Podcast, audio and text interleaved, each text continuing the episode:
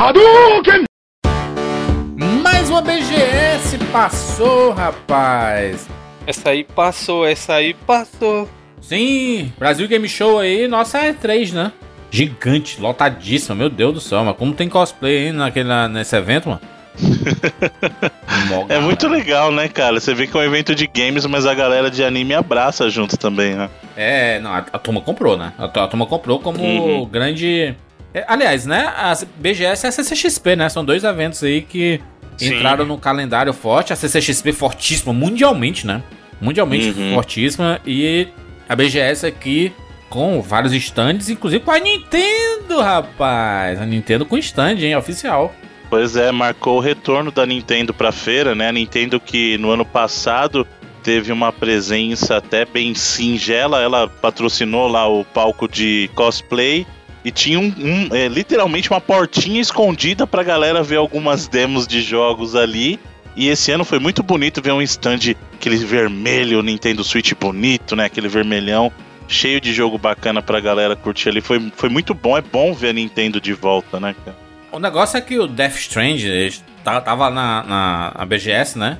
Sim. E era, uhum. tinha todo um esquema de segurança, lugar fechado, escuro. Sim, entrar, não pode sair.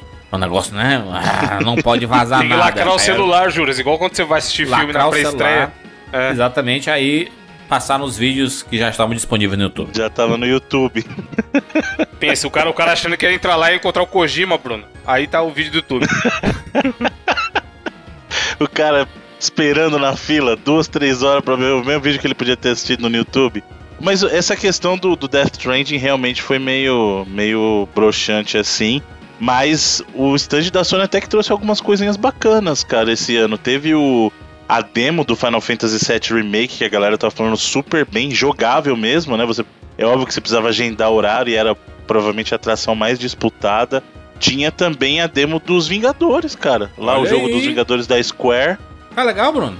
Ficou bacana, cara. Ficou bacana. Só que assim, ele dá uma enganadinha, porque ele bota para você jogar aquele primeiro momento do jogo, que é como se fosse um prólogo, que você joga com os Vingadores mesmo, né? Então você joga lá é, com o Hulk, joga com a Viúva Negra, joga com Thor, com Capitão América e com o Homem de Ferro. Só que o jogo inteiro não é assim. É só esse segmento do jogo porque depois você joga com a Miss Marvel. E aí eles focaram nesse, nesse é, segmento, até porque a Miss Marvel pro grande público ainda não é tão conhecida como ela é nos quadrinhos, né? Hum. É, a Miss Marvel nem foi introduzida ainda no universo cinematográfico. Já tá confirmado viu... que vai ter, né? Já tá confirmado que vai ter uma série Isso. dela. Né? Vai ter um seriado dela lá no Disney Plus, né? A gente viu a Capitã Marvel, mas não viu a Miss Marvel ainda, que é uma outra, é uma outra super heroína, né? Mas o jogo é bem bacana, cara. Aquele segmento ali bem focado na ação ali, muito set pieces, né? Aquela coisa de ação acontecendo e você socando os inimigos e tal. É, foi bacana, é uma demo bem bacana. O stand gigantesco do Fortnite, se eu não me engano, era o maior. Sim, o stand do, o stand do Fortnite gi, gigante, gigante. Absurdo, né? Muito grande. Meu Deus, mano. A galera do PC esse ano foi a loucura, cara. Dominaram, porque os né? maiores stands Sim. Dominou, não dominou geral, porque assim, os maiores stands eram, tirando óbvio assim, Microsoft, Sony e Nintendo, mas os outros stands eram tudo de equipamento e jogos para PC, cara. Foi um negócio inacreditável. E a galera pirava, você via assim que os stands mais lotados, inclusive de galera assim, era, eram esses. É, porque tinha muito criador de conteúdo de games também, da né, Essa galera uhum. de stream e tal. Facebook Gaming tava lá, tinha muita gente fazendo live lá da BGS. E aí isso movimenta, né? Porque o cara aproveita que ele tá na feira para tentar tirar uma foto, trocar uma ideia com a galera que ele acompanha e tal. É, tem, tem campeonatos também, né? Na, esses, eventos de, de, jogos hoje em dia, se não tiver campeonato de videogame, já não, não funciona muito, né? Eles têm uma coisa para atrair lá a atenção e tem boas premiações também. O que eu fiquei muito interessado na BGS é em cadeira gamer. Testou lá? Pela primeira vez eu testei algumas. E aí? Caraca. E voltou com a vontade de comprar, não foi? Porra! A vontade a de ter uma. Só um testemunho, Juras. A minha eu comprei assim que eu saí da BGS. Eu testei uma lá. Eu não vou falar a marca porque eu paguei caro por ela, né? Porque não, não tá pagando nós. A minha eu comprei no dessa da BGS também, Bruno, mas eu, porque eu peguei um desconto muito monstro de um cupom exclusivo da BGS na época. Uhum. Tipo assim, ainda é caro, mas eu peguei, sei lá, 500 reais de desconto, tá ligado? É um Aí parcelei em 10 né? e é nóis. Ô, mas eu vou te falar, é caro, mas de conforto vale muito É um a pena, cara. Principalmente pra quem trabalha sentado assim. Cara, eu comprei tem três anos e tá igual, igualzinho. O dia que, eu che- que chegou na caixa eu montei, tá ligado? E eu uso quase Pois todo é. dia. É um puto investimento. Pra quem gosta de carro, eu vou falar que o equivalente é você sair do banco normal pra ir num banco de couro é, ergonomicamente é, desenhado de um carro, cara. É, é muita diferença, cara. É muita diferença. Eu gostei demais, meu Deus do céu. Achei. Achei muito, muito, muito confortável, né? E. Ela é feita pra quem gosta de passar muito tempo sentado na cadeira mesmo, né? Essa é a verdade. Pois é. É, e, mas assim, Juras, é o que eu falei, pra gente que trabalha muito tempo sentado, cara, não é pra. Assim, é que convencionou que é cadeira de. É, de o nome, de né? O nome. vlogger, é. de ah, cadeira gamer, mas não é, cara. Essa cadeira é boa pra quem realmente trabalha, porque ela é muito confortável pra quem passa muito tempo sentado na frente do computador, cara. Faz uma baita diferença, de verdade, cara. Eu acho que é um investimento que, se você pensar na sua saúde, é, a gente sabe que quando a gente tá sentado muito tempo, a coluna começa a doer, principalmente a gente que vai ficando mais velho. Você pegar uma cadeira dessa é melhora de qualidade de vida.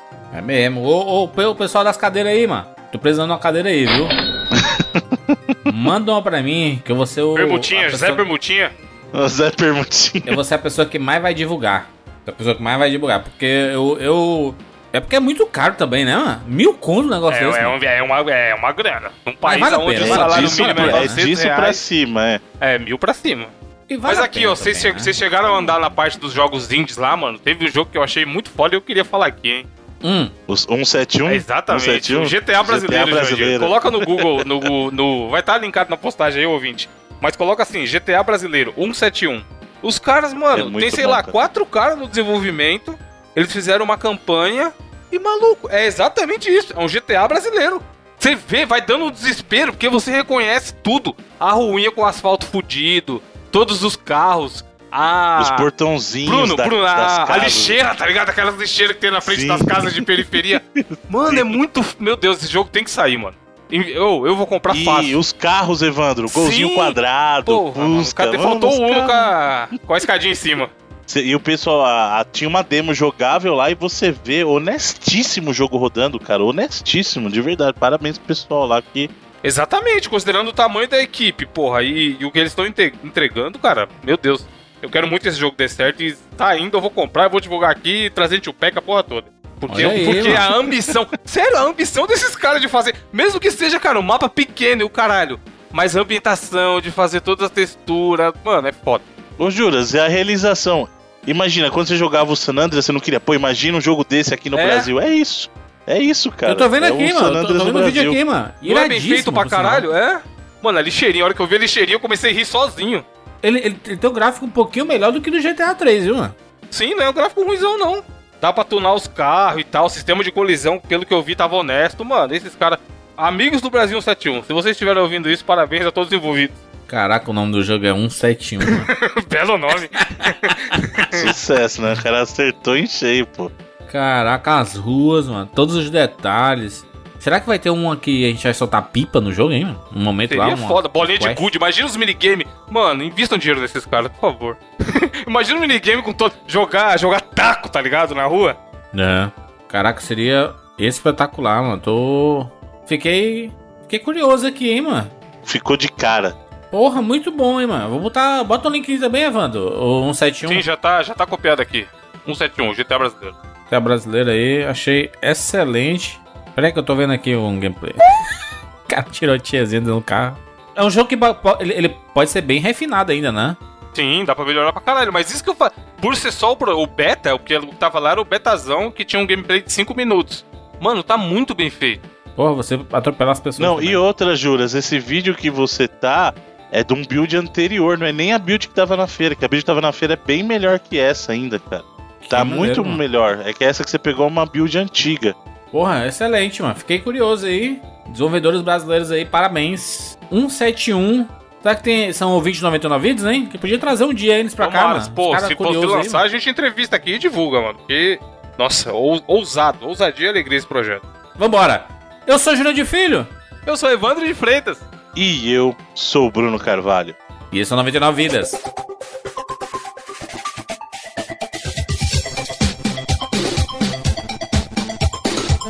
pula, pula, pula, pula, na animal, pula, pula, pula, pula.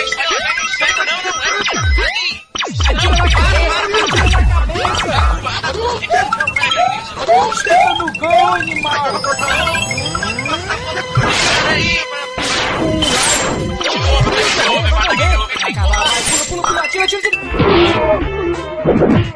ah, morreu, pô, olha aí. Relaxa, a gente tem 99 vidas.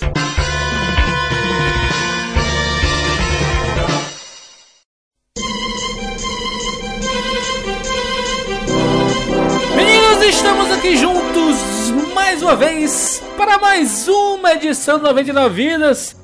E desta vez é uma edição especial, porque a 99 Vidas faz parte do Finicast, rapaz. Olha que bonito. Esse projeto bonitíssimo da Fini, que invadiu a Podosfera este ano de 2019, está presente em vários podcasts com edições mensais, né? Todo mês saindo um Finicast. Já esteve no Rapadura. Aliás, no Rapadura foi um crossover com o Jovem Nerd o crossover, né, Juras? Que, que a internet ama. É, aquela loucura. a, gente, a gente falou do. No Rapadura a gente falou dos melhores crossovers da cultura pop.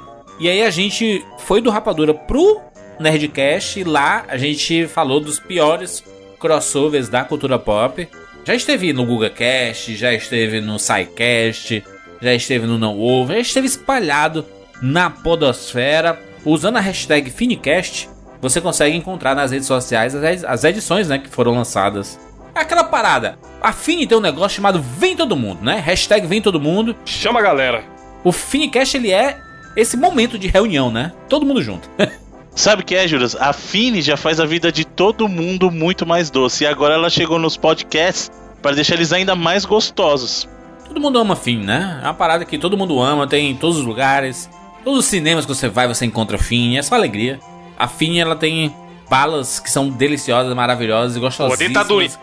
Dentadurinha, cara. É uma Sucesso das mais clássicas, demais. mano. Quem é que nunca fez Eu gosto da minho... Manja minhoquinha de gelatina. Ô, oh, minhoca de gelatina. Meu preferido são os beijinhos. Os beijinhos. carinhoso. Exatamente. Agradecer a Fini pela parceria aqui com o 99 Vidas. Lembrar que a Fini está desde 2017 apoiando a Podosfera uma empresa que sempre apostou, né? Tem várias empresas Sim. aqui no Brasil que apostaram no podcast. A Fini está lá desde o começo, né? É, faz um tempo que eles investem nesse tipo de cocriação de conteúdo com a galera. E aí, dessa vez, eles chamaram a gente, né, cara, pra fazer um podcast meio temático aqui e tal, pra, pra gente discutir aí o que que tem, o que que faz, o que que. Qual a receita de um jogo de sucesso?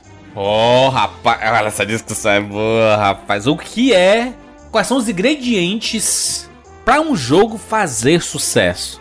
Quais são esses ingredientes? Ter uma grande marca por trás é um ingrediente bom? Tipo uma, uma Rockstar.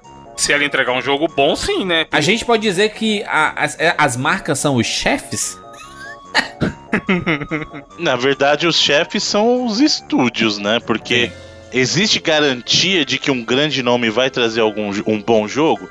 Nem sempre. O que isso garante é que você vai ter dinheiro e dinheiro, como a gente sabe, possibilita você arriscar mais e possibilita você ter melhores condições de entregar seu produto, né? Mas eu acho que o dinheiro por si só talvez não seja, a, ou o nome por si só também não seja. Tanto que muita gente tem teme aí, já que a gente vai entrar nessa de empresa, acho que tem nomes que são consagrados em qualidade de jogos, né? Você pensa Nintendo, você pensa qualidade de jogos, você pensa é, atualmente Rockstar, como você citou, é, Naughty Dog, são marcas que trazem essa confiança, né? Então, óbvio que quando sai um jogo de um, com um nome desses associado, você presta muito mais atenção. É, a, a, empresa não é uma garantia de que o jogo vai ser bom. Porém, se for uma marca grande, como essas que tu falou, Naughty Dog, a gente sabe que vai ter qualidade. Não, não, é, não vai ser qualquer jogo né? São empresas. A Rockstar. A Rockstar vai se meter no jogo ruim? É, pelo menos o, tá? o, olhar do público aquela empresa já tem, né?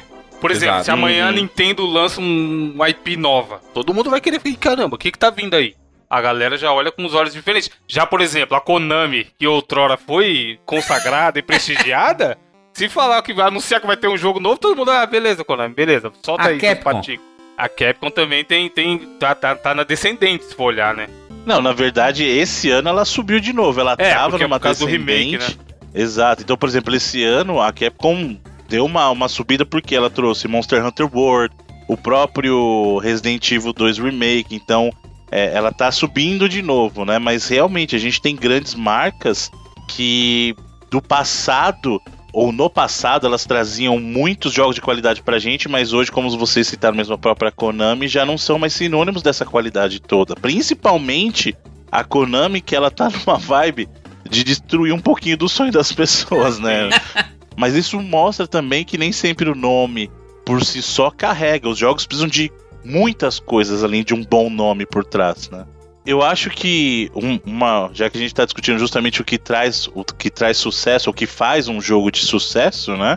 É um dos elementos é justamente como que você cativa o seu público, né? E aí a gente abre o leque para para diversos tipos de características dos jogos que podem acabar atraindo essa, o público de maneiras diferentes, né? Eu acho que o mais primário deles é o que a gente costuma falar muito aqui, que é a pessoa busca a diversão que é através do gameplay, a jogabilidade, né? Eu acho que o primeiro elemento. Ter gostoso de jogar, né? Controlar o boneco. Ter gostoso de controlar Exatamente. o boneco. Esse, esse é o mais primitivo, porque se a gente remontar as origens do videogame, né? A gente vai lembrar que era tudo muito simples, né?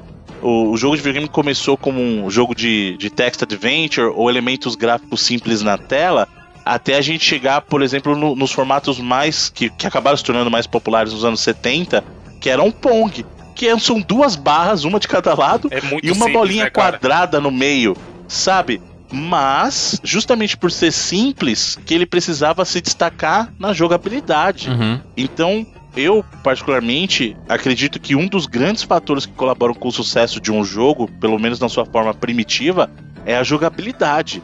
Porque hoje em dia a gente tem gráficos avançados, sabe? É, trilhas sonoras compostas por orquestras sinfônicas e os mais renomados compositores, mas antigamente era pura e simplesmente controle na mão. Era a diversão era aquilo, ele tinha que Sim. sustentar em cima daquilo.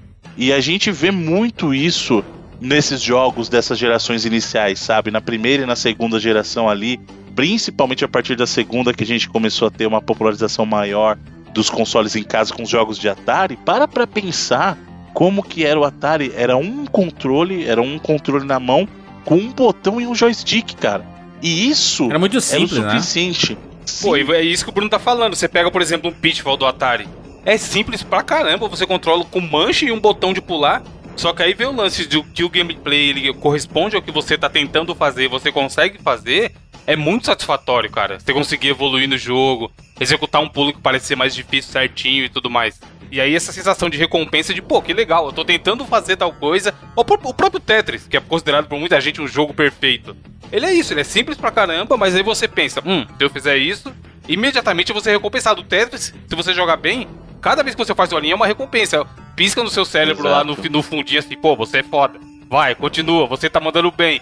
E aí você se sente, pô, realmente eu, tô, eu sou bom nisso daqui, tá ligado? O jogo que tem um gameplay bom, o Mario também, o Mario 1 lá no Nintendinho, é esse lance de você pensar e conseguir fazer alguma coisa e, o e conseguir executar. Pensar e conseguir executar. Quando o gameplay é ruim, às vezes você pensa e você sente que é travado, não vai, você fala, meu, a culpa não é minha, a culpa é do jogo, sabe? A gente já falou de muitos jogos ruins aqui no Tupac que tinha esse lance de a gente vai jogar agora, com a cabeça de antigamente, e aí vê que não era tão bom, sabe? Que a gente que tava julgando diferente naquela época, porque a gente não tinha tanta referência.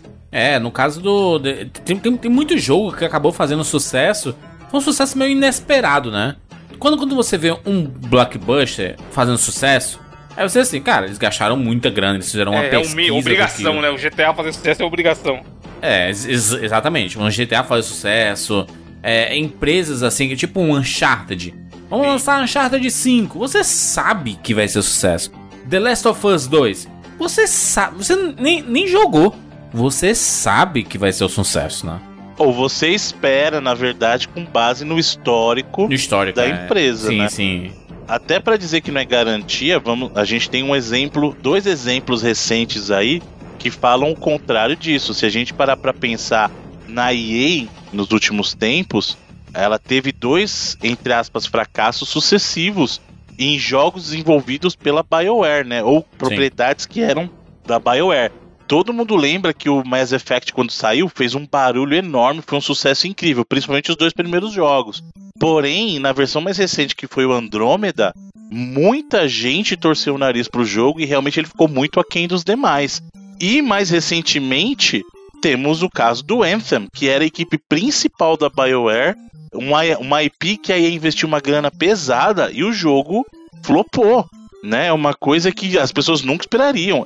Quando você, você pensa no gabarito da EA, o dinheiro que tem por trás, você pensa no gabarito da BioWare, que como desenvolvedora é uma empresa muito competente no que ela faz, você pensar no que aconteceu com o Anthem é algo até inacreditável, cara. O, por exemplo, tem, tem algumas coisas que acabam definindo que ninguém tá esperando que vai fazer esse sucesso todo. Eles acabam definindo um gênero e durando por anos, né? Vamos falar de Minecraft. O Minecraft, quando ele chegou, ele foi um, um, jogo que ele foi escalando com o tempo, né? Não foi assim, chegou, pá, sucesso imediato. Não, ele foi escalando. Depois, quando se viu, tava todo mundo jogando, né? O YouTube se fez com esse negócio do Minecraft, né? É, ele, ele é meio que um produto da sua época, né, cara? Porque, é exatamente como você falou, muitos é, produtores de conteúdos do YouTube embarcaram nessa porque viram que dava audiência. Muito a moda de streaming, né, Evandro? É, a moda mundo... de, de streaming basicamente começo, surgiu com o Minecraft, né? Começo de youtuber game, principalmente aqui no Brasil, a gente associava só a, é a molecada que tá jogando Minecraft. Não tinha Exato. esse cenário que tem hoje em dia que você fala, ah, o cara é youtuber gamer, mas ele pode jogar qualquer jogo. Era muito é, de associado... CS, de Fortnite, é, League of tipo, Legends, tem de tudo. tudo Hoje em dia tem o cara Minecraft abriu, né? É, exatamente. Antigamente a gente associava, pô, lá, lá vai o YouTube, lá os Minecraft. Eu lembro da gente ir em BGS e ter esse preconceito, sabe? De ver os molequinhos streamer de youtuber e já associar. Não, no mínimo faz live de Minecraft, videozinho de Minecraft e tal. E aí, cara, popularizou muito da galera assistindo muito no. Até talvez mais do que jogando.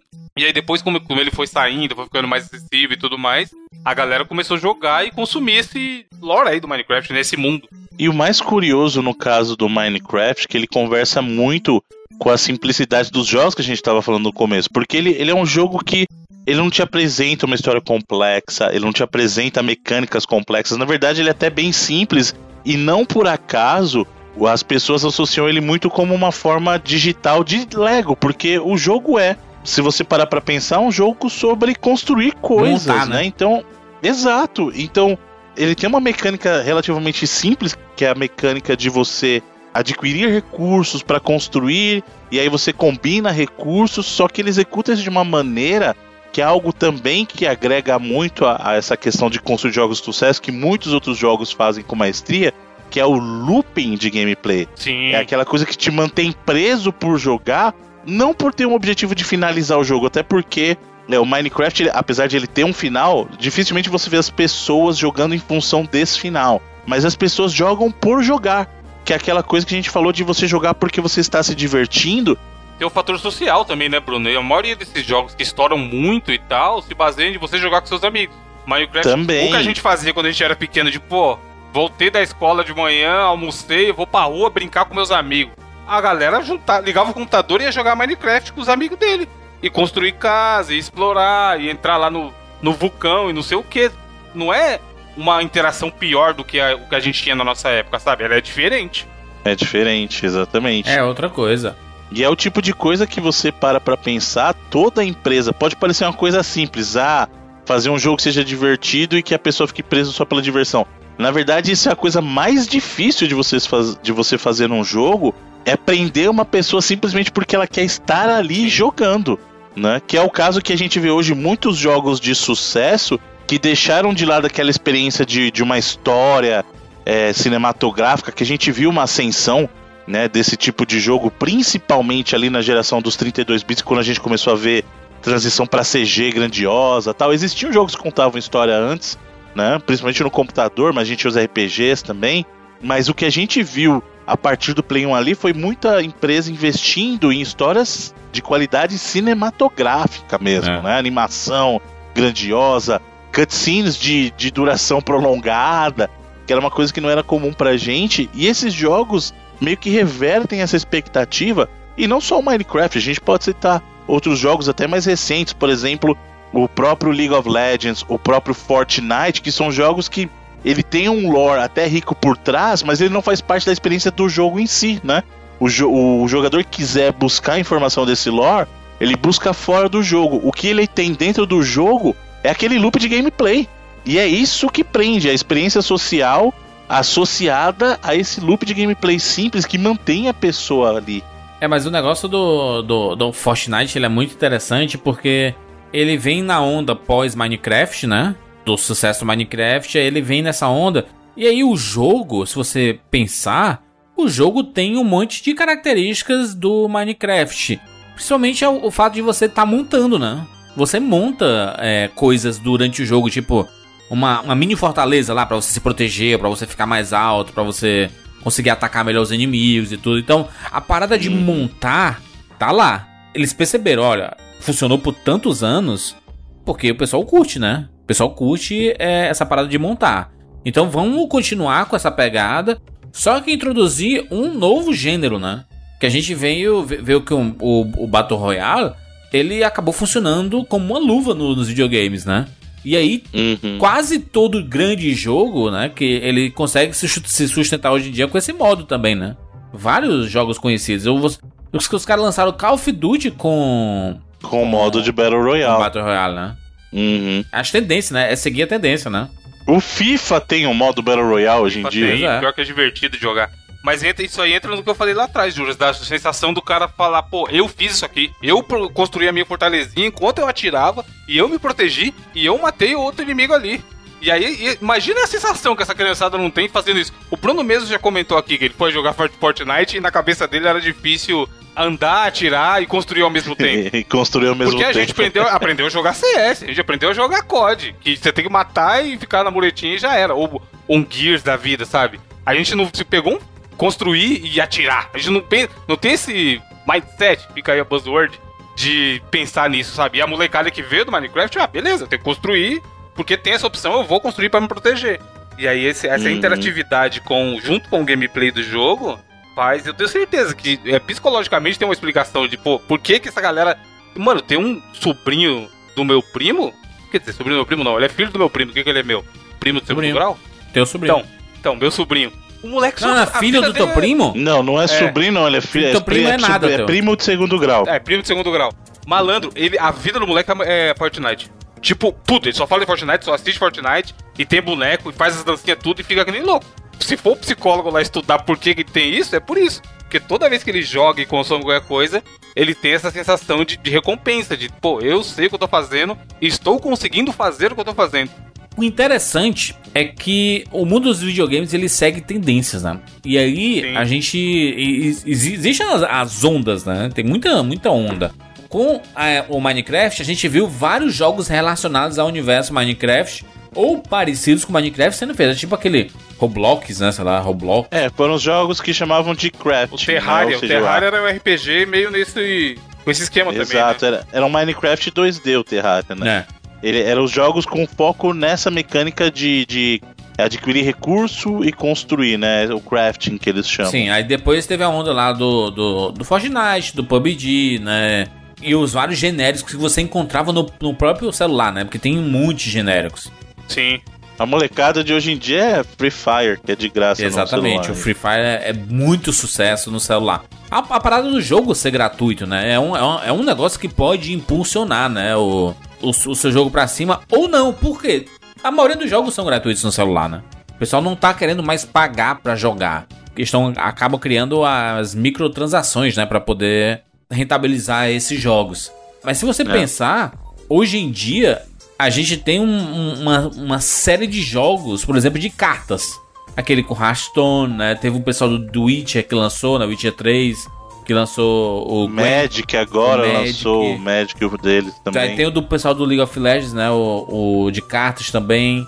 Ou seja, existe uma tendência que você seguir essa tendência pode acabar levando você a, a chegar longe, né? O jogo fazer sucesso e tudo.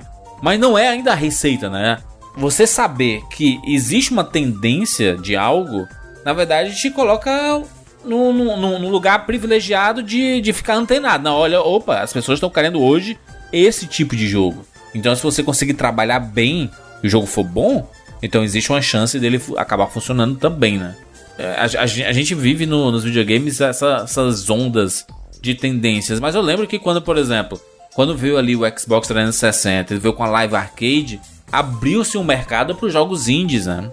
Os pequenos produtores, eles acabaram conseguindo lançar seus jogos porque era mais fácil, entre aspas. Você tem a Steam, né, que é uma grande plataforma de lançamento de jogos indies, custo baixo e, e muitas vezes de graça para você lançar.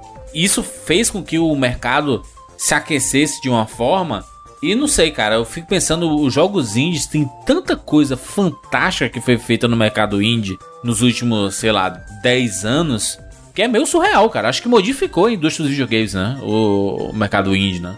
É, os jogos indies, eles chegaram para ocupar um espaço que antes a gente tinha com, com os jogos que a gente até já discutiu isso. É muito jogo hoje com orçamento alto, que são jogos que a gente chama de AAA, e antigamente a gente tinha alguns jogos de orçamentos menores. Hoje em dia a gente está vendo esse espaço sendo preenchido pelos indies. Então você vê muitos lançamentos grandes das grandes empresas e pra, nessa entre safra, quem completa esse espaço, quem chegou para ocupar esse espaço dos jogos que antes eram desenvolvidos pelas grandes empresas, mas jogos menores, foram os indies, com experiências muitas vezes até muito melhor que muito jogo AAA que a gente vê por aí. O que justamente nos leva àquela parte de que nem sempre é o dinheiro que vai editar, nem sempre tem um grande nome por trás, vai editar a qualidade de um jogo, porque você tem experiências de jogos maravilhosas vindo de estúdios pequenos, sabe? Coisa de, é, de duas pessoas, estúdios, jogos que são feitos por uma pessoa. Predizão, o cara fez praticamente sozinho. Só, Exato. só no final, na hora de fazer o polimento, que ele chamou a galera lá. Pois é. O próprio jogo lá que o, que o Easy adora lá, o. De plantação lá, fugiu o nome Stardew agora Valley. também. O Stardew Valley. Valley. O Stardew Valley é outro projeto que começou um cara, e aí depois que ele foi trazer um pessoal para ajudar, sabe? Uma pessoa trazendo jogos dessa qualidade, dessa magnitude, fora jogos com equipes pequenas, e pequenas assim, de equipe de no máximo 10 pessoas, que se você comparar com estúdios como Rockstar, tem 150 funcionários fixos fora rotativos, sabe? É um, negócio absurdo para você pensar. Rock, a Rockstar, Naughty Dog também é um estúdio muito grande. Se você parar pra pensar, 10 pessoas fazendo um jogo é pouco. E a gente viu jogos saindo, por exemplo, o próprio. Caramba, fugiu o nome. O que você adora, Juras, lá? Celeste. O... Celeste, mano. Celeste. O próprio Celeste, que inclusive tem participação de brasileiros lá no desenvolvimento. Então, assim, são jogos que eles excedem essa barreira do olha, é preciso ter dinheiro. Não, é preciso ter é, conteúdo, né? sensibilidade. Né? É, é então, aí eu acho que já entra jogo. no lance de. Muitas vezes o que faz um jogo de sucesso também é ele ter um bom enredo. Principalmente quando a gente vai olhar sucesso de crítica, aquele Hellblade, por exemplo, Bruno, que saiu recentemente. Não foi uhum. aquele sucesso de vendas, meu Deus. Mas, cara, a crítica adorou falar, a galera falava que era obrigatório de jogar, porque é um jogo único e marcante. Uhum. Quando a gente fez aquele jogo, aquele cast do, dos jogos que fazem chorar e tal, e aí você falou do Dead Dragon Cancer. Mesmo esquema. Não é um jogo uhum. que é um primor técnico e o cara vai jogar, vai ver gráficos lentos e tudo mais. Mas vai ser uma experiência marcante, um puto enredo, uma puta Sim. história que vai marcar a vida, sabe? Vai ser algo que daqui 10 anos o cara que jogou vai falar, pô, aquele jogo lá, hein? E isso não depende do dinheiro, depende da experiência. É, não, não, não à toa os jogos indies que mais funcionaram nos últimos anos, todos eles têm uma historinha cativante. Sim. Sabe? Tem uma historinha legal.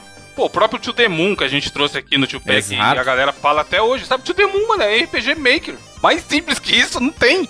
Só que não olha tem. o que ele fez, sabe? Tipo, é marcante. O cara que é o que eu falei, quem jogou To The Moon vai lembrar daqui 5, 10 anos e vai lembrar com carinho. Mano, o escondido meu jogo pela mãe, pô. Você quer falar Exato. mais do quê? De, de é. simplicidade, é. sabe? Do que é que.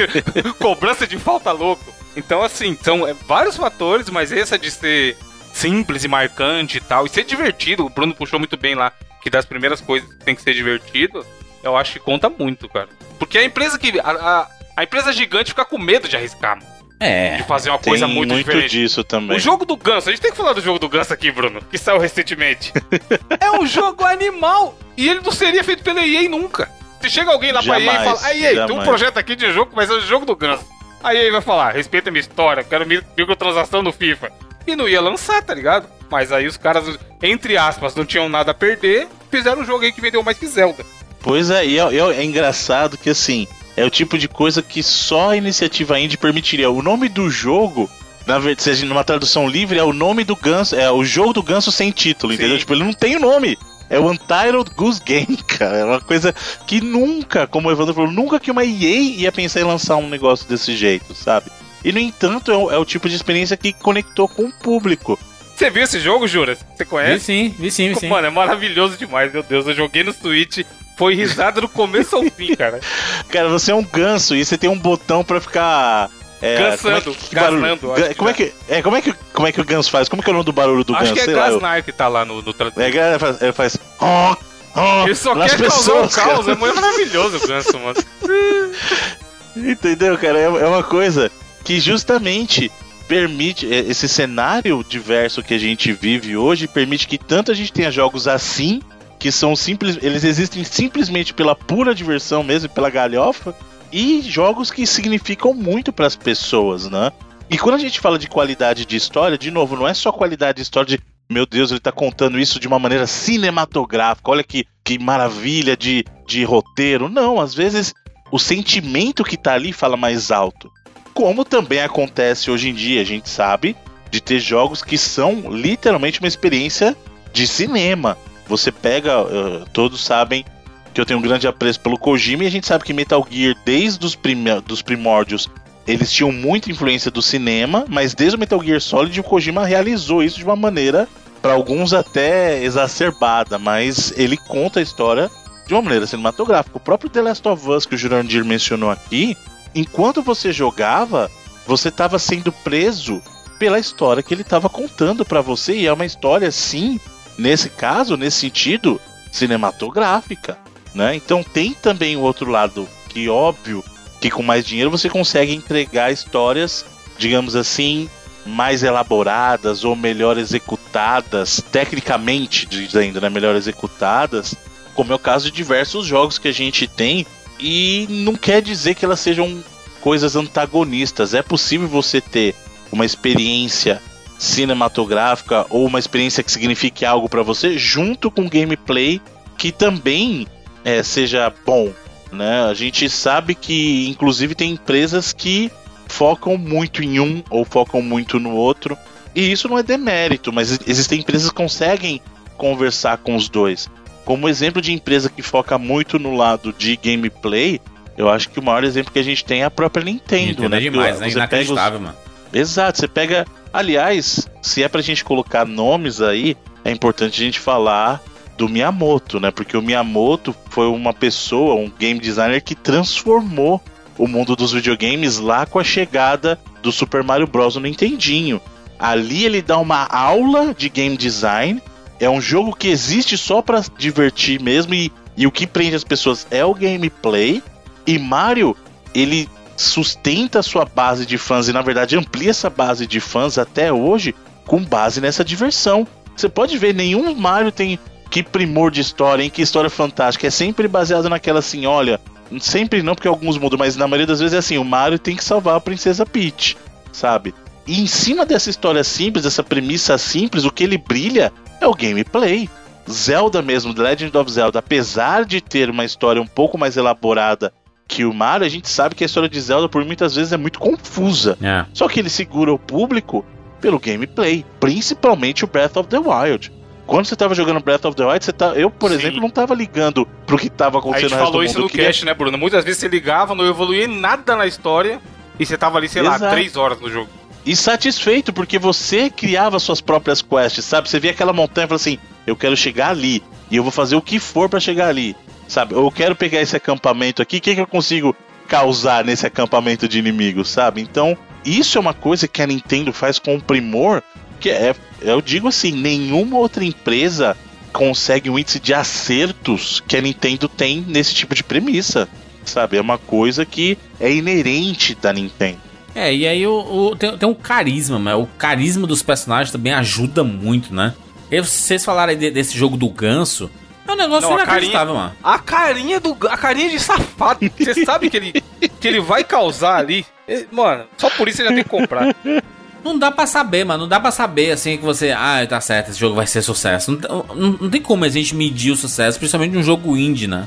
Mas, cara, é um negócio que você jogando, você vê assim. Caraca, mano. É muito divertido isso, cara. Sim. É, é, é meio surreal, né? Esse negócio do. De, de como funciona. É, isso, isso acontece muito com o cinema também, né? Não é só com os videogames as pessoas elas querem descobrir como é que faz para fazer sucesso, porque todo mundo quer fazer sucesso, né? Todo mundo quer uhum. que, que o seu filme dê certo, que o seu jogo dê certo. E é meio difícil, né? É, fazer isso, porque o público ele reage de formas às vezes que, que a gente não entende. Ele disse assim, cara, tá certo. O jogo do Ganso vai vender mais que Zelda. É isso aí, e é isso aí. Como? O público decidiu. Mas é que tá. Também não adianta. É, infelizmente, a gente sabe como o Juras falou, isso acontece em todo tipo de obra. Não adianta você ter a melhor obra na, nas mãos se o público não abraçar. É. E a gente sabe que isso acontece muito. Por exemplo, Street Fighter 2 né, é um jogo de luta que ele é usado até hoje como referência para jogo de luta. Street Fighter 2 é a referência para jogos de luta até hoje. Mas existiram jogos que saíram depois do Street Fighter 2 que tecnicamente poderiam ser melhores que ele. Mas o que acontece é que ele clicou com o público de uma maneira, e aí é que tá. Talvez não adianta você ter a melhor ideia do mundo se você não consegue vender essa ideia. Né? É. Então, parte muito do princípio de como você conecta com o seu público. O jogo do Ganso tem um exemplo que a gente acabou de falar. Ele é um jogo que, para muita gente, não vai fazer o menor sentido. Só que quando a pessoa começa a jogar e se divertir, ela entende e aí o resultado foi isso. As pessoas deram uma oportunidade pro jogo do Ganso porque era uma coisa inusitada. O, por exemplo, o Call of Duty Mobile, né? COD Mobile. Uhum. Ele, em, poucos, em pouco tempo, 100 milhões de downloads. Então, é de graça e, e é feito em cima do multiplayer, né? Exato. E aí você fica com pessoas igual o Easy tá aí, vira o pastor da parada. É. Porque ele joga, é facinho, ele gosta, é divertido. aí ele fala, pô, baixa aí. É, baixa aí, é de graça. Você vai falar, não, você quer jogar com seu brother, aí você baixa também pelo menos pra ver. Eu baixei pra ver, mano, de tanto que vocês ficaram falando, tá ligado? Joguei meia partida e fechei. E quem gosta de Call of Duty é o. Sim. É, tá, tá lá a experiência, sabe? A experiência Call of Duty tá, tá, tá toda lá. E é de graça, né, mano? Aí eu acho que entra no quesito modo multiplayer, que durante muito, até pouco tempo atrás a gente tinha essa discussão, pô, será que multiplayer é o futuro? Todo jogo agora vai ser só multiplayer, e se não tiver multiplayer não vai vender e tudo mais. Felizmente não foi por esse caminho a indústria, a gente tem o God of War aí, o próprio Zelda que o Bruno citou e tal, que são jogos dos Mario, Mario Odyssey vendeu bem pra caramba, fez sucesso, que não uhum. é um uhum. jogo baseado no multiplayer, mas houve esse tempo da gente pensar, pô, se não tiver multiplayer já. Você pega, cara, o Uncharted 3, por exemplo, tem multiplayer, porque era o que pedia na época. Mas não precisava ter multiplayer, sabe? É, o próprio The Last of Us também, Exato. né? Exato. Apesar que até o Nestinho, a gente jogou na época e deu, deu resultado. Era legal. Não, mas o que eu tô dizendo é assim, será que The Last of Us venderia menos só porque não, não tinha multiplayer? Com certeza com não. certeza não, né? Venderia igual, ganharia prêmio igual, seria aclamado igual. Mas era isso, né? Uhum. Justamente isso, Bruno. Nessa época aí do Last of Us tinha esse lance de, pô, tem que ter multiplayer, o pessoal. Porque eu, eh, teve uma época também das pessoas julgarem de, pô, ah, eu pago 250 reais no jogo, tem que ter 100 horas de duração, senão não se pagou. E aí a galera ficava querendo gerar conteúdo maluco, multiplayer, troféu, mil coisas a mais, só pra forçar a pessoa até aquela sensação de que o jogo se pagou. E aí até com esse lance que o Juras falou dos indies ficando mais famosos, jogos menores se destacando, o cara viu que não, ele pode pegar um Journey, que é um jogo muito menor, e ter uma baita experiência de duas horas. Sim. E aí não tem essa de, pô, não, não se pagou. Cara, o seu Celeste, Jurandir, não se pagou lindo? Mesmo sendo um jogo tão até grande. Até hoje. até hoje, porque eles, eles lançaram uma, uma DLC que é dificílima, de, gratuita. DLC gratuita, eu paguei pelo jogo sim. A DLC, que normalmente eles lançam DLCs pagas, né? A não ser que você compre aquela. o passe inteiro, né? Que aí você. Todas as DLCs estão dentro de, desse passe. Mas o com Celeste não. Com Celeste eles lançaram uma DLC gratuita. E é um complemento perfeito pro jogo, sabe? Complemento perfeito pro jogo. E na verdade, eles até falam assim: olha, é gratuito, mas se você quiser dar uns 5 dolinhas pra gente, tá aqui o nosso PayPal. Justo aí. Né? Mas é um, é um jogo que tem uma, uma, uma... Eles apostaram né, na, na dificuldade dele e tem a carisma da personagem. E tem o que? História. Tem história, tem jogabilidade, tem game design. São mas são três pilares muito importantes, né? Game design, jogabilidade e, história. Porque se tiver, você e, e, você conseguir fazer bem em qualquer jogo, cara, funciona. Se você tiver uma boa história sendo contada, se você tiver uma boa jogabilidade, que ela sobreviva com o tempo, né? Porque tem isso, né? Você faz uma jogabilidade boa para aquela época Aí passa o tempo, o jeito muda e quando você vai jogar de novo, e caraca, ficou lá atrás a jogabilidade. E um game design bom, né? E aí é o que faz você, você ter vontade de jogar, né? A, o nível de a curva de aprendizagem e etc, né? É, eu pego, por exemplo, Evandro, o caso do Overwatch. Ninguém esperava que a Blizzard fosse fazer um FPS, né? Não existia esse, esse prognóstico. Mas, é, né? mas aí entra com aquilo que a gente discutiu lá no começo do programa. Quando anunciou, todo mundo já falou: Eita caramba, vem coisa boa aí. É. Pelo histórico que a Blizzard já tinha, sabe?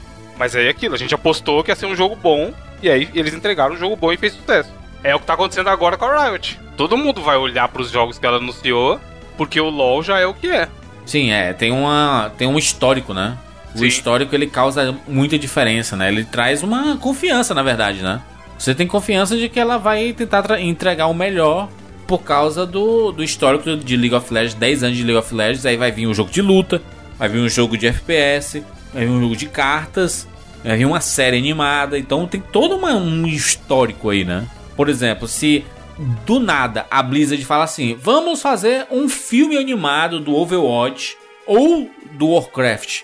A gente vai dizer assim: não, que nossa, não vai funcionar. Caraca, só você ver o prognóstico de animações aí, o, o histórico da Blizzard com as animações, com as apresentações, com a forma que ela cuida do lore, né? Do, dos universos que ela cria. Você bota fé, né? Não tem jeito, né? E não, não, vai, não vai botar fé? Não tem como, né? É, tem um carinho, tem um cuidado com tudo que se entrega, assim como a Nintendo, como o Bruno falou. Se for um jogo da Nintendo, desenvolvido, produzido e distribuído pela Nintendo, cara, é muito difícil que vai ser ruim a gente não consegue nem falar, lembrar aqui qual foi o último jogo da Nintendo que foi abaixo da média do que eles sempre entregam, sabe? É, não tem, é, é difícil pensar. A, a Naughty Dog, eu repito, mano. Depois de The Last of Us 2 aí, o, o que, é que ela vai fazer, Bruno? Uncharted 5? Eu acho que depois do The Last of Us, a Naughty Dog vai caminhar para uma nova IP. Criar Eu acho que o trabalho deles com o próprio Uncharted já terminou. Eles encerraram o ciclo deles no 4, né? Tanto que o, o, jogo que veio depois já, já não era um trabalho do, do estúdio principal da Naughty Dog. Eu acredito que depois do Last of Us eles vão partir para algo totalmente novo. Que é uma coisa que Natural, é até né? comum no lado, no lado dos estúdios que são da Sony. Você vê que a gente. O próprio caso, a gente teve esse essa geração, um caso de sucesso que foi o Horizon, o Horizon Zero Dawn, que veio da equipe que cuidava de um jogo que era um FPS, que é o Killzone, cara. Sim. Assim, de onde menos se espera, veio um jogo totalmente novo, o que também mostra o seguinte, às vezes a aposta, né, você ser mais ousado, pode valer a pena, porque é óbvio que você apostar numa franquia que já é estabelecida, ela te garante, digamos assim, um não garante não é a palavra correta, mas ela te permite ter um, um, uma receptividade mais mais calorosa do público. Mas às vezes arriscar vale a pena. Então, às vezes, para ter um jogo de sucesso, você precisa também de ousadia, né? Porque se vamos, vamos pegar exemplos grandes hoje, mas que começaram como um ato de ousadia.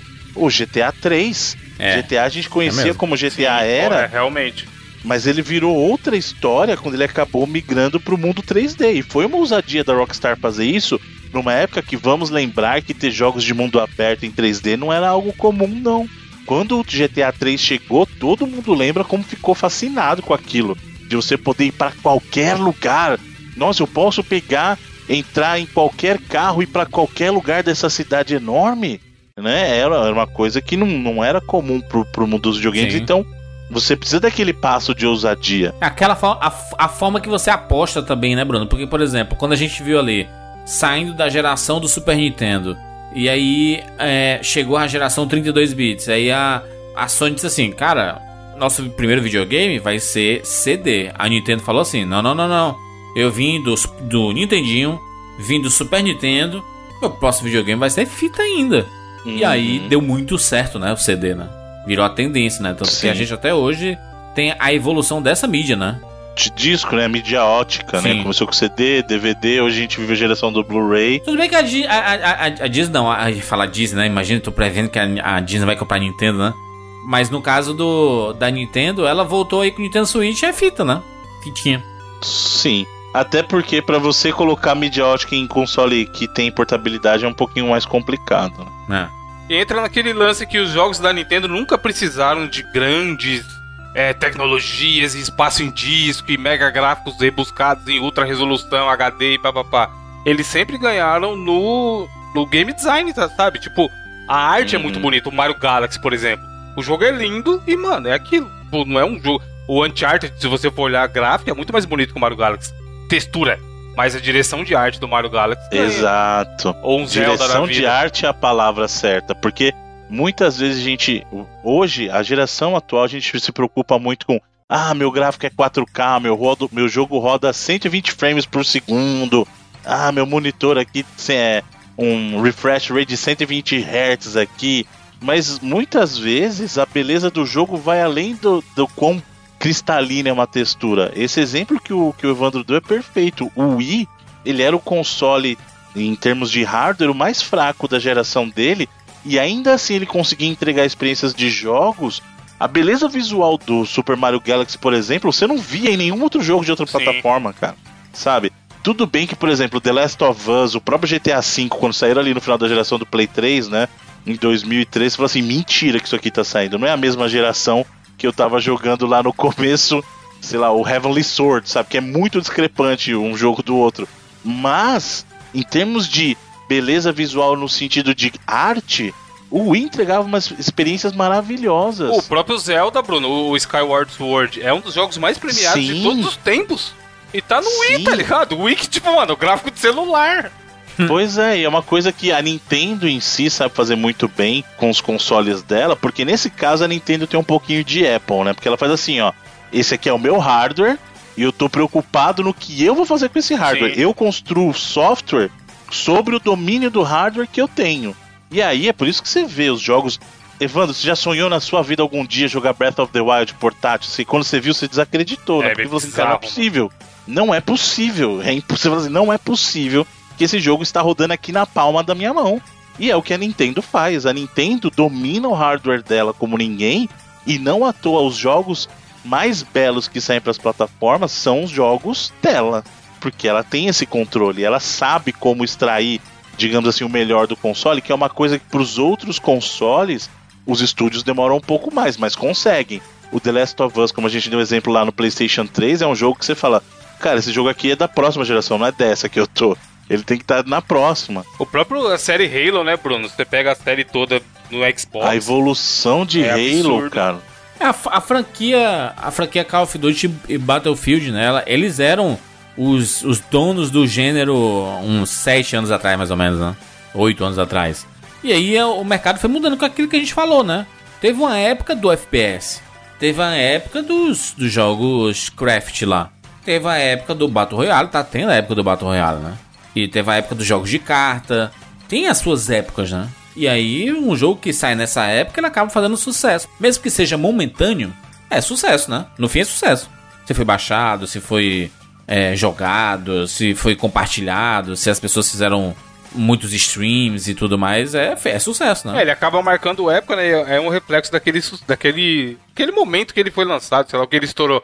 Mas aqui, tem jogos que a gente não falou ainda, que, que é meio que inexplicável o sucesso, mas que se a gente for analisar, a gente vê do porquê faz sucesso. Por exemplo, aquele Flappy Bird, Hum. que é um jogo muito simples, muito cretino, mas que na época que ele deu o boom, tudo bem que durou, sei lá, um mês o boom dele, cara, só se falava disso. Todo mundo baixou e todo mundo jogava pelo. Foi o mesmo esquema do COD Mobile que a gente comentou aí. O nego baixava pelo menos pra ver qual é que é. E aí eu acho que ele entra no quesito de ser viciante e desafiador. Do cara querer aquele Candy Crush da vida, sabe? Do cara não conseguir largar, de ser facinho de jogar.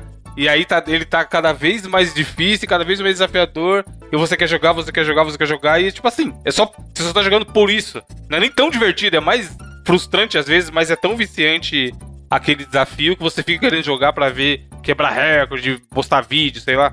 É porque tem aquele, aqueles jogos de onda também, né? Tipo Pokémon Go, Bird né? Foi absurdo. Pokémon Go também é outro, ó. Pokémon Go foi um Foi, sucesso estourou que- surreal.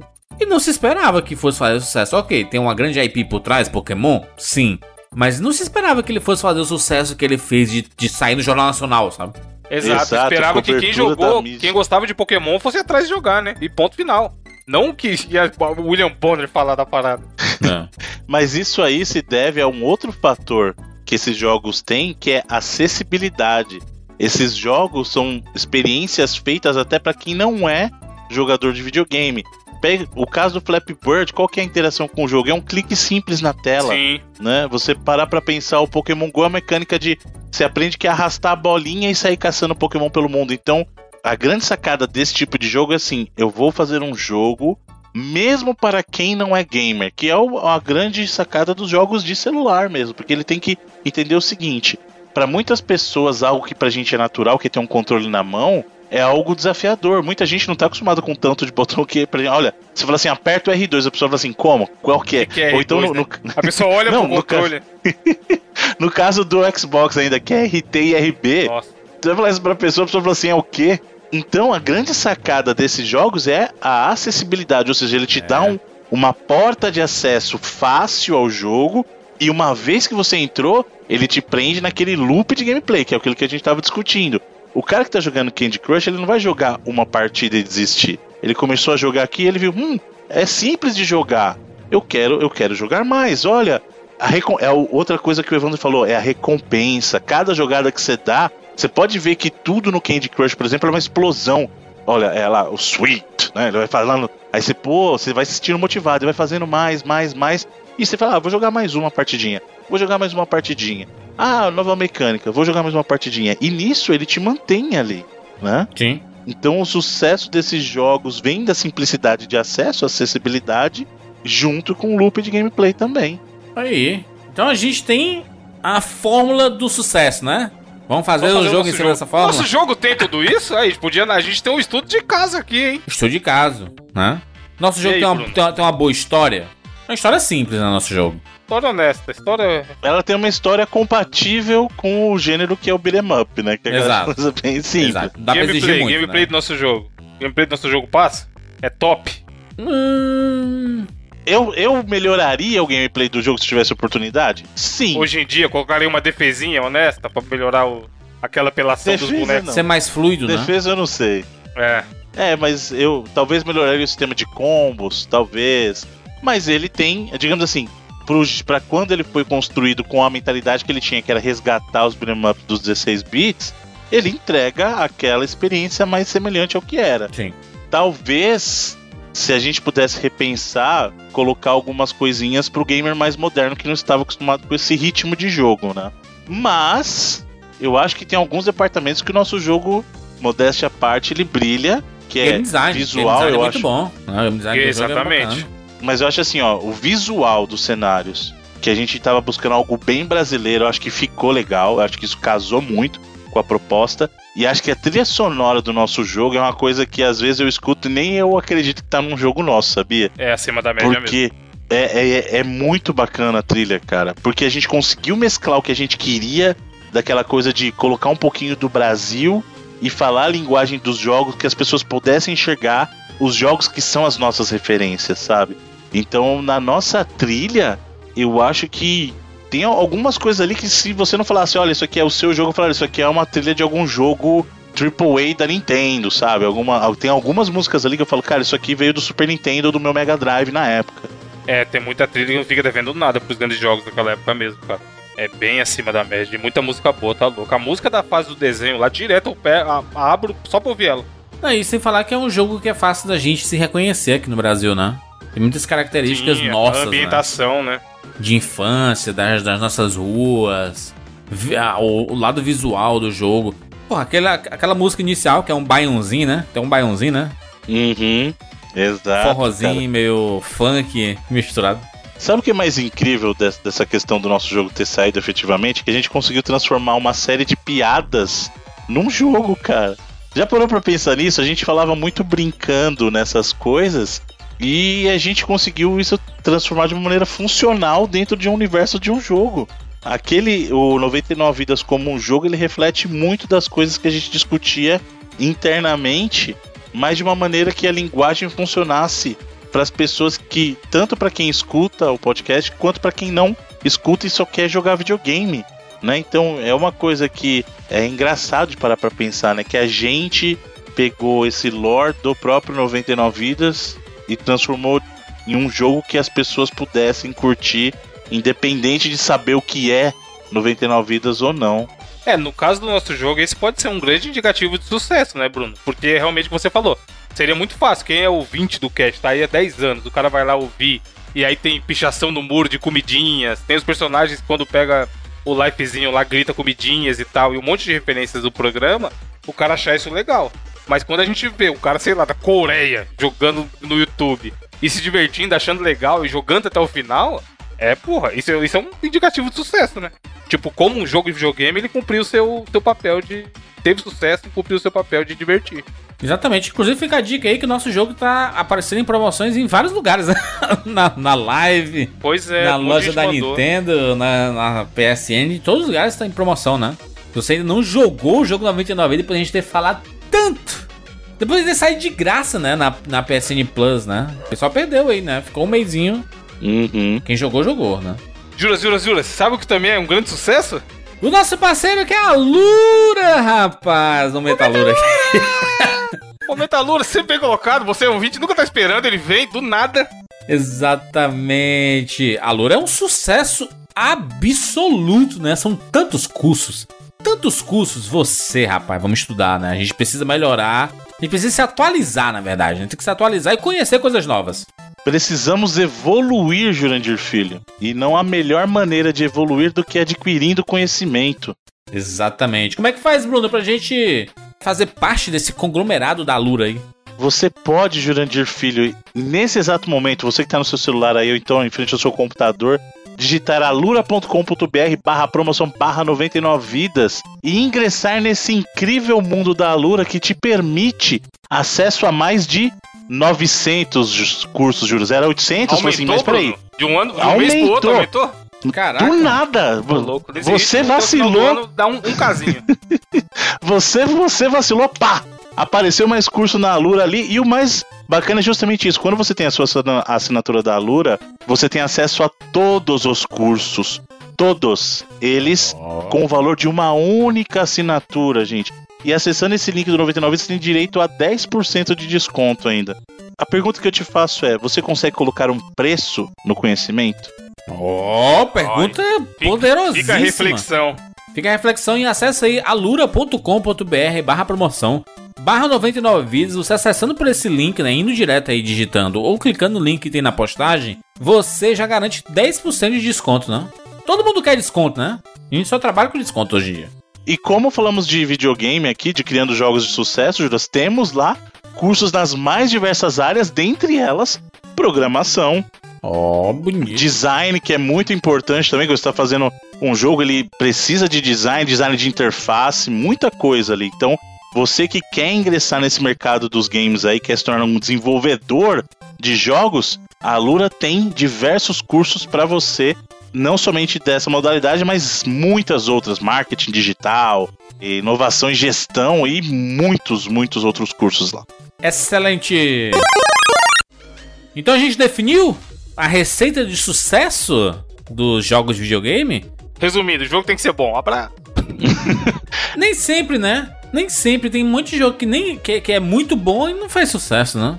Sim, mas assim, em algum quesito ele tem que ser igual eu falei. Flappy Bird pra mim é o exemplo clássico de que não tem nada demais. E não é bom. Só que ele fez sucesso. Mas não é um jogo bom. De ser desafiante, ele é bom. Se você falar, eu quero um jogo pra passar raiva, ele é bom. De fazer passar o raiva, ele é bom. O segredo é. O segredo é conectar com o seu público. Esse é o segredo. Ah. Se o seu público tá atrás de gameplay bacana, se você fizer um jogo gameplay bacana, vai conectar.